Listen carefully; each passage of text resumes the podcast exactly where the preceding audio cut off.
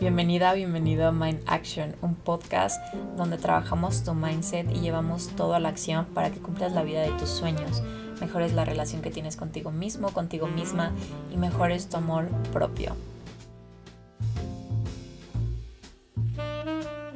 Hello, hello, bienvenidos a un nuevo episodio de Mind Action con su host Camila Moya, Health y Wellness Coach y también coach de Matt Pilates. ¿Cómo estás? Espero que estés teniendo un excelente día. El episodio de hoy me encanta mucho, es parte de un libro que leí que te explica cómo tener una vida más feliz. De hecho, el episodio de hoy lo más probable es que se divida en varias partes, en dos, chance una tercera, no lo sé, pero es un libro que la verdad me encantó muchísimo y que no lo estaba buscando. Eh, el libro se llama That Little Voice in Your Head que significa como esa pequeña voz en tu cabeza. Desconozco si el libro está en español o no, la verdad es que me imagino que sí, pero yo lo leí porque cuando fui a Londres, en el aeropuerto había esto de llévate el segundo libro al 50% de descuento. Entonces, obviamente me compré varios libros y al final me compré, quería comprar un libro, pero no, no tenías como idea de qué otro libro quería comprar, pero dije, tengo que aprovechar esta promoción porque no se encuentra dos veces. Y compré este libro que no tenía como intencionado comprar, les digo, sino como que lo vi y dije, mm, pues bueno, vamos a ver qué tal. Para resumirles un poquito, el libro se trata, más bien, el autor habla de que este libro fue filmado, fue filmado, perdón, fue escrito porque su hijo falleció. Y tiene un primer libro que se llama A Million Happy, creo que es como un millón feliz o a billion happy, algo así, o felices, algo así, que explica cómo superó un poco la muerte y cómo pudo encontrar felicidad a pesar de que le ha pasado esta terrible tragedia de perder a uno de sus hijos, ¿no? Y escribe este libro como tipo una segunda parte o simplemente como referencia de que, o sea, porque en el libro como que habla muy específico que tiene un primer libro y que por eso luego creo este otro video, ¿no? Y bueno, para no hacerles cuento el cuento más largo, este libro habla de esa voz que tenemos en nuestra cabeza, que normalmente es una voz un poco negativa y que nos habla y nos dice todas estas cosas como un poco negativas, ¿no? Explica la gran importancia, primero que nada, que tiene un pensamiento en tu cabeza. Realmente los pensamientos tienen un impacto súper, súper grande en nuestra felicidad. Y este libro da instrucciones de cómo, en, cómo entrenar a tu cerebro o a, tu, o a tus pensamientos para ser una persona más feliz, ¿no? Es, este libro siempre como que toma momentos eh, para, para reflexionar mucho y tiene como ciertas tareas que puedes em, como hacer a lo largo de, de el libro es como un libro teórico práctico por así decirlo. Igual les voy a decir las tareas más adelante no este libro especifica mucho acerca de también el poder de ser y cómo reflexionar en vez de hacer muchas cosas creo que todo el tiempo estamos queriendo ser miles de cosas que a veces solo las hacemos por tener algo que hacer y por decir que somos una persona ocupada, cuando en realidad no te está sumando algo o no estás, o sea, no te está haciendo crecer esa cosa que estás haciendo, ¿no? ¿Cuántas veces nos hemos puesto como miles de cosas en nuestra to-do list solo por hacer algo, solo por sentirnos productivos, ¿no? Entonces, este libro te explica mucho que es importante como conectar con la persona que realmente eres y reflexionar mucho y no querer hacer todo el tiempo cosas. Creo que incluso cuando sentimos como este esta inconformidad, esta no digamos que infelicidad, pero a lo mejor como que este estado de tristeza más más grande, tendemos a evadirlo haciendo cosas. Entonces explica mucho como el hecho de sentir y fluir esa emoción que tú tienes y no querer hacer algo como por solucionarlo todo el tiempo, ¿no? También explica mucho el, el concepto de sufrir y el dolor. Y queda como que sufrir es algo que prácticamente tú eliges. es algo interno, es algo que realmente tú eres la causa porque tú le estás poniendo tiempo, energía y atención a algo. Es decir, yo a lo mejor estoy sufriendo por que, no sé, digamos, mi novio me cortó, no tengo novio, pero digamos que esa es como una acción, a lo mejor al principio hubo un dolor porque es un dolor ya tanto físico o emocional por algo externo, digamos que mi novio me cortó y entonces me causa mucho dolor. Pero con el paso del tiempo yo decido sufrir por ese, por esa, no sé, por cortar esa relación o porque él me cortó, ¿no? Le estoy poniendo muchísimo peso, muchísima energía, muchísima atención al hecho de que él me cortó y no tanto como una acción, como, ah, mi novio me cortó, pues me cortó, ¿qué hago? O sea, pues sí, que feo, duele obviamente, pero no voy a sufrir por eso, no me voy a enganchar de que, ¿por qué me dolió? ¿Por qué, más bien, por qué me cortó? ¿Por qué será que tiene otra? Como que empezar a hacer todas estas ideas en mi cabeza en vez de como solo decir, wow, mi no me cortó, qué feo se siente, pero saber que la vida sigue y que no pasa nada, por así decirlo, a final de cuentas. No significa como decir, ay, me cortó, no pasa nada, let it go, X, como que ignorar el aspecto de que a lo mejor sí te duele, pero simplemente ponerle más atención y energía a algo es cuando tú te pones a sufrir por algo, ¿no? Algo que también pues hace como que mucho sentido con esto es checar dónde pones tu energía. ¿Estás poniendo tu energía en cosas positivas o en cosas negativas en tu vida? ¿Estás poniendo tu energía en algo que te está ayudando a crecer o algo que te está estancando. Entonces checa muy bien dónde pones tu energía. Recuerda que la mayoría del tiempo elegimos repasar como ciertos eventos que nos, que nos causan como cierta reacción y eso nos desgasta, nos desgasta mucho. Creo que cuando le das replay en tu cabeza a una situación, ya sea real o ya sea imaginaria, tú, tú, mismo, tú, tú solito te estás haciendo sufrir, tú solito estás como que en este estado de que queriendo repasar las cosas una y otra y otra y otra y otra y otra vez para encontrarle un sentido, creo que es lo, lo más dañino que el hecho de la situación que te haya pasado, ¿no? Algo que me recuerda a eso es cuando, no sé, yo elijo como pensar en una situación súper hipotética, ¿no? Y entonces yo le estoy dando vueltas en mi cabeza y llega un momento en el que digo, a ver, pero esta situación realmente va a pasar. No, en realidad no. Ok, digamos que esa situación se va a pasar. ¿Qué es lo que yo puedo hacer para que, o sea, tenga menos impacto en mi vida, ¿no? A lo mejor, no sé, estoy sufriendo o estoy angustiada por una situación. Y, y lo tengo como súper fresco porque de hecho en el episodio pasado se los conté que estaba sufriendo como por una situación en mi vida y que estaba muy angustiada. Realmente yo me estaba poniendo todo ese dolor encima intencionalmente porque realmente no había algo externo que me causara tanto dolor, sino yo solita me estaba angustiando y me estaba poniendo en una situación en la que estaba sufriendo solo por darle peso y energía a todo esto. Creo que todos tenemos esa vocecita que realmente podemos entrenar para que trabaje a tu favor. Creo que si concentras mucho tu, tu acción, esa voz también más bien, si, si te concentras mucho en una acción, también esa voz desaparece.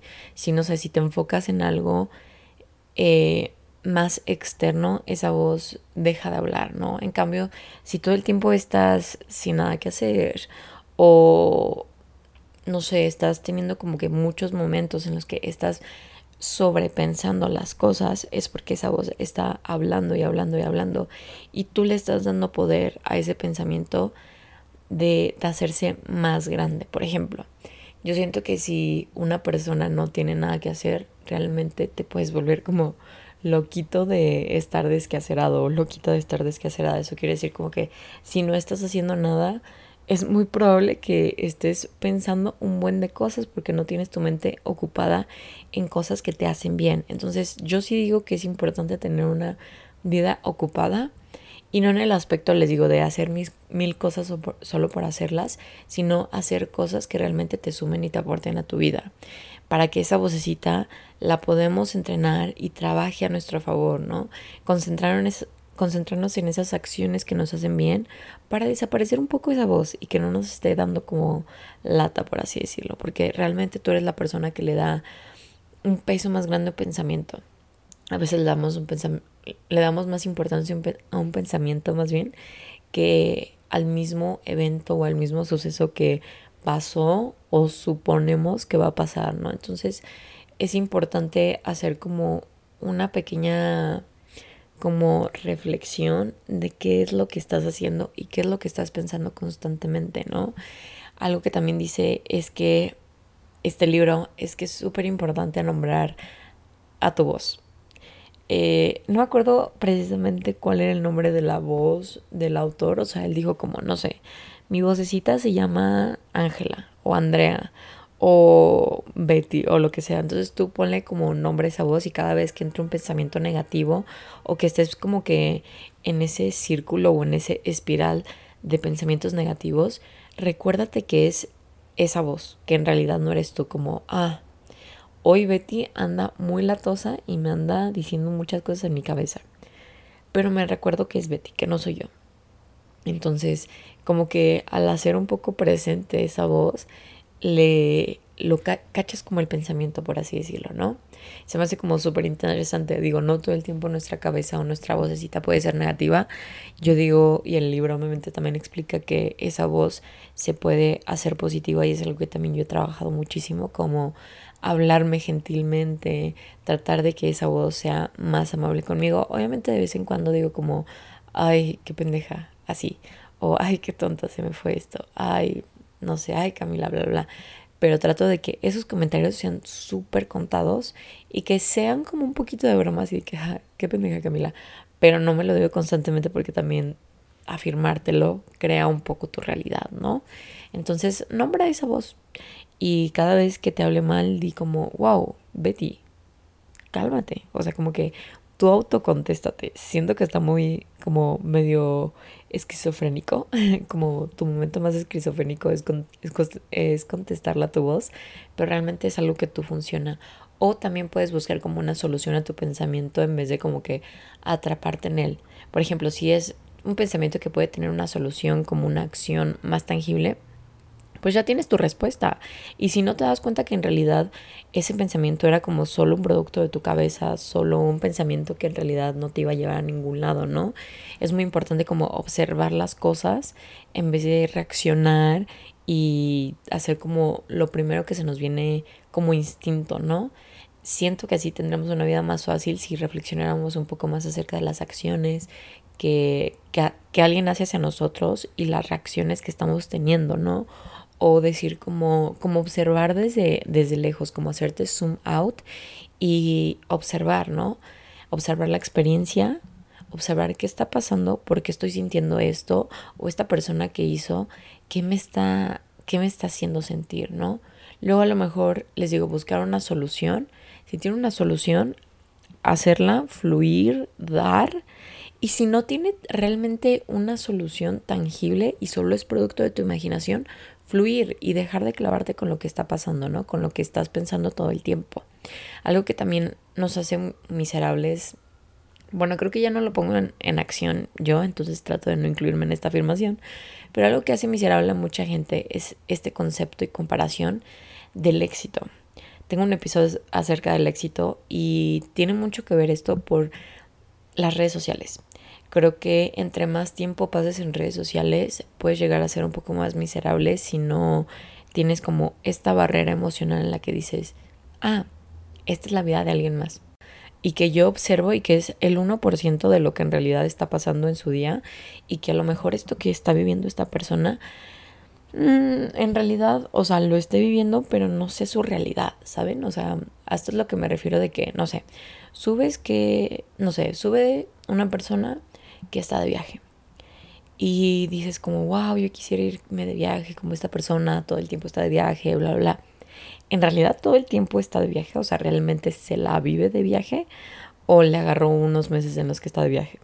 Saben como que a veces en nuestro cerebro queremos exagerar una situación que vemos o como, ay, esta persona su vida se ve súper perfecta.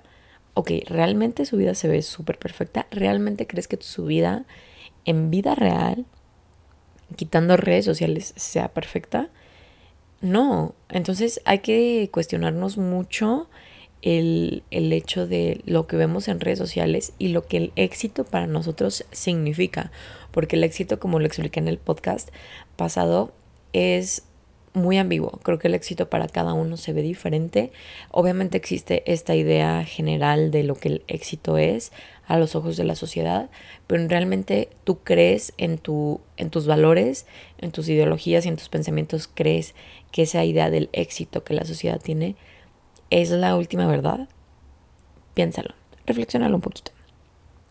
Este libro también explica un poco las causas del sufrimiento y me gustó mucho esto, porque dice que la primera es la distorsión de la verdad, que es lo que les digo de las redes sociales. Otra es defenderte exageradamente, como, no sé, digamos que un amigo tuyo dice como un comentario y tú de que no, no, no, yo no soy así y te, y te, y te lo tomas personal, aunque a lo mejor esa persona esté bromeando, no lo, lo esté diciendo tan, tan en serio como, no sé, alguna vez te echaste un pedo enfrente de ese, de ese amigo y ese amigo te está diciendo, está diciendo como, no, no, no, no saben, Camila es una pedorra, pero así de broma, por ejemplo. Y yo me pongo así como a la súper defensiva y digo de que, no, no, no, es que yo me estaba sintiendo mal ese día, bla, bla, bla, cuando, o sea, como súper defendiéndome acerca de una situación, cuando puedo decir como, ah, sí, el otro día pues me sentí mal y me pedorré X en vez de tomarme la situación así como, no, no, no, pero en realidad yo no soy una pedorra de que yo me controlo. bueno, puse un ejemplo medio, medio tonto, pero espero que me entiendan, ¿no? El, la segunda causa de, del sufrimiento son las polaridades opuestas que quitan el balance.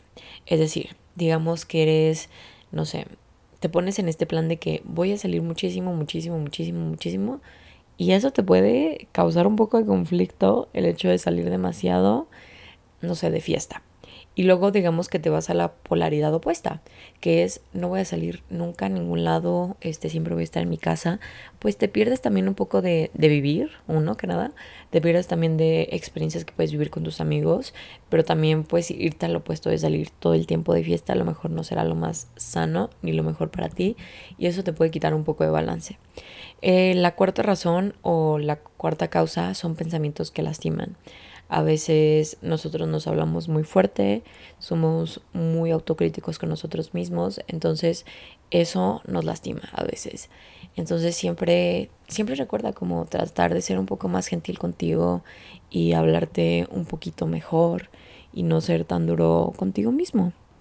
Algo que también explica el, el libro es acerca como de estos inputs, que son como estas también podría decirse causas un poco de la de la infelicidad. Y la número uno es condicionamiento, que estas son creencias o traumas. Cuando tú no sanas un trauma, literalmente te castiga. Bueno, no te, te castiga, te sigue por el resto de tu vida. Entonces, ten muy consciente y haz un inventario de cuáles son tus creencias, cuáles consideras que son tus traumas y ve a terapia. Creo que es la única solución que te puedo dar a esto.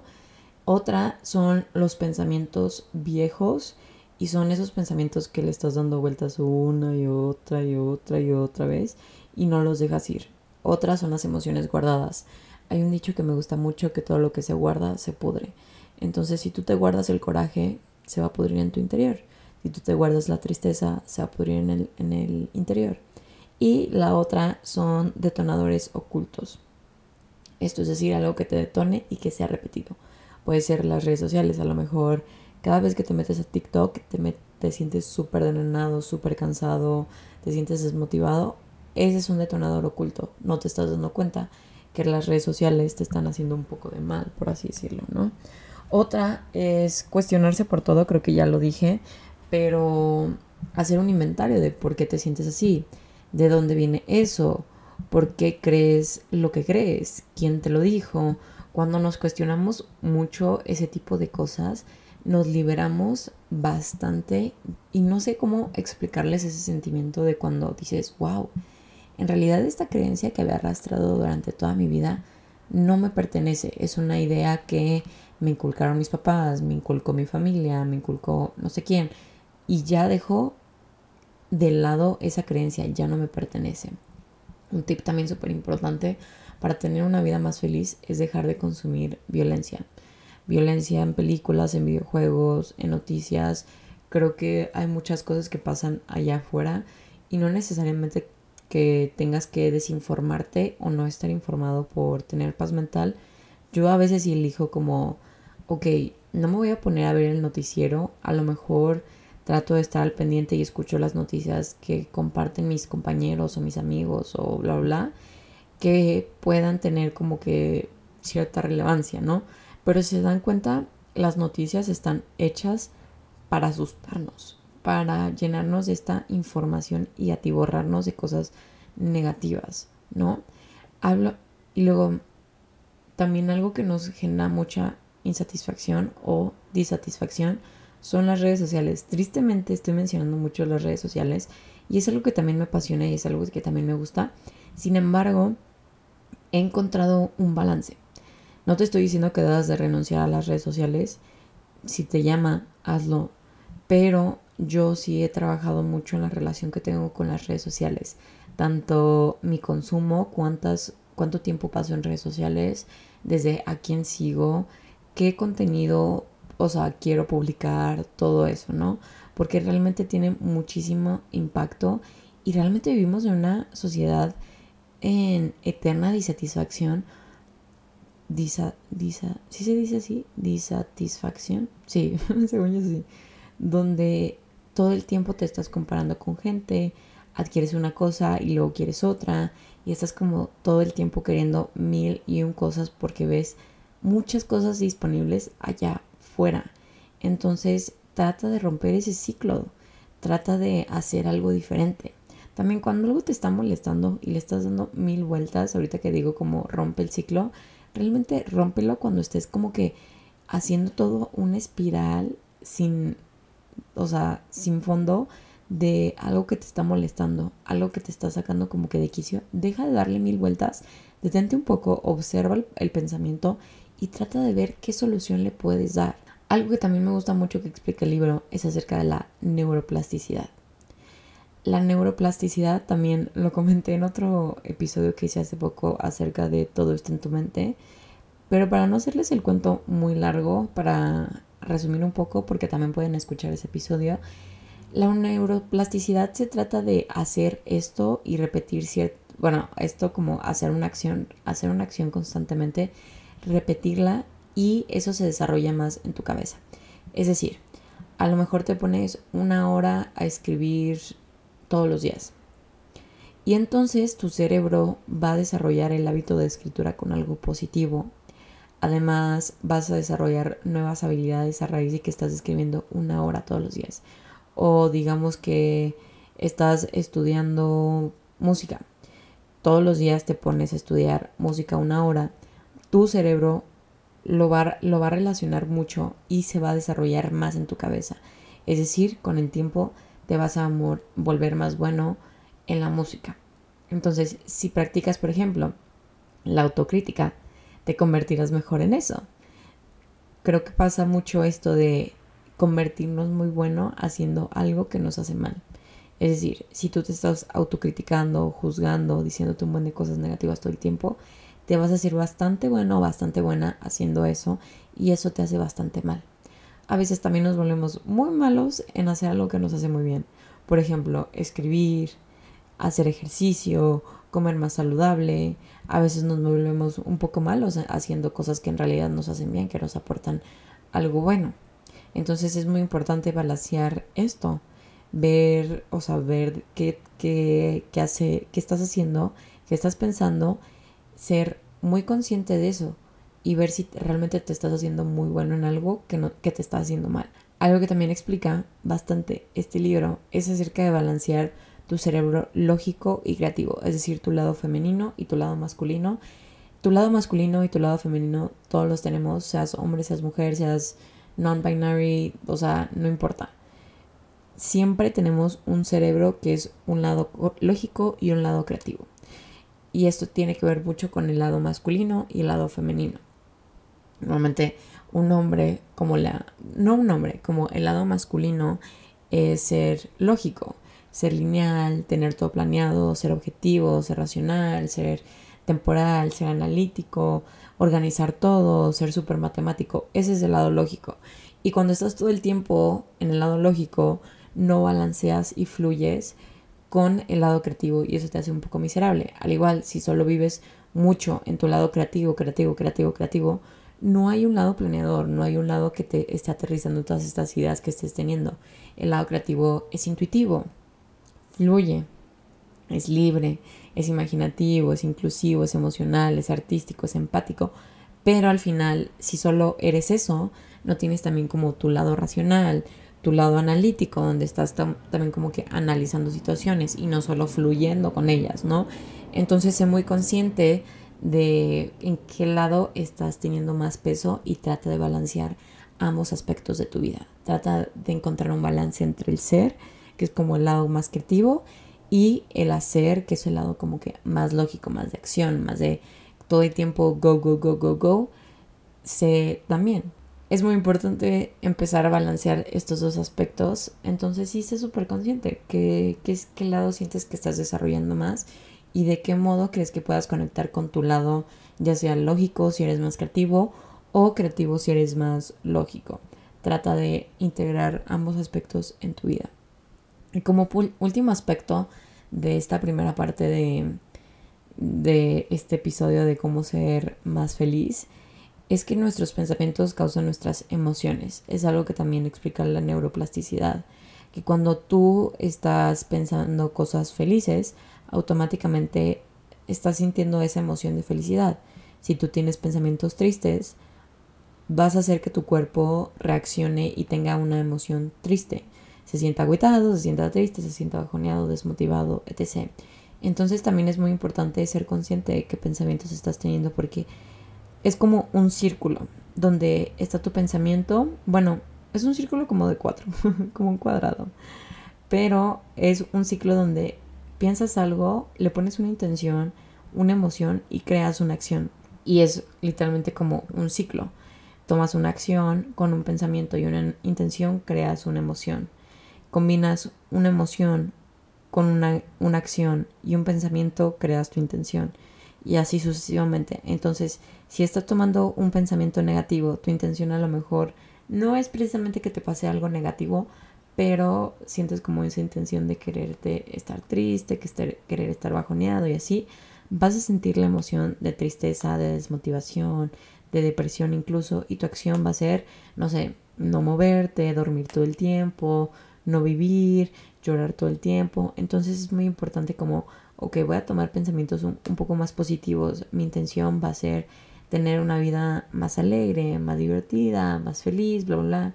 Y entonces vas a tener pensamientos que diga, vas a tener emociones de felicidad, de alegría, de satisfacción y por ende vas a hacer acciones que te causen eso, que te causen pensamientos de felicidad, que te causen pensamientos de que te causen emociones de felicidad. Si tú generas una acción que te brinde felicidad y le pones una intención, automáticamente tus pensamientos y tus emociones se alinean con eso.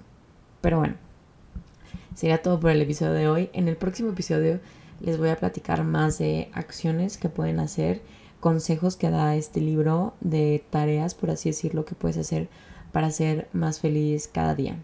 Espero que te haya gustado mucho este episodio y estés atento o atenta al episodio de la próxima semana, donde va a ser la segunda parte de cómo tener una vida más feliz. Espero que tengan un excelente jueves. Gracias, gracias por estar otro episodio más aquí. Te mando un abrazo, te quiero y eres una persona muy valiosa. Chao. Si te gustó este episodio, no te olvides de dejarme un review en Spotify o en Apple Podcast, así como también de etiquetarme con tu parte favorita en Instagram, etiquetándome como Mind Action Podcast. Gracias.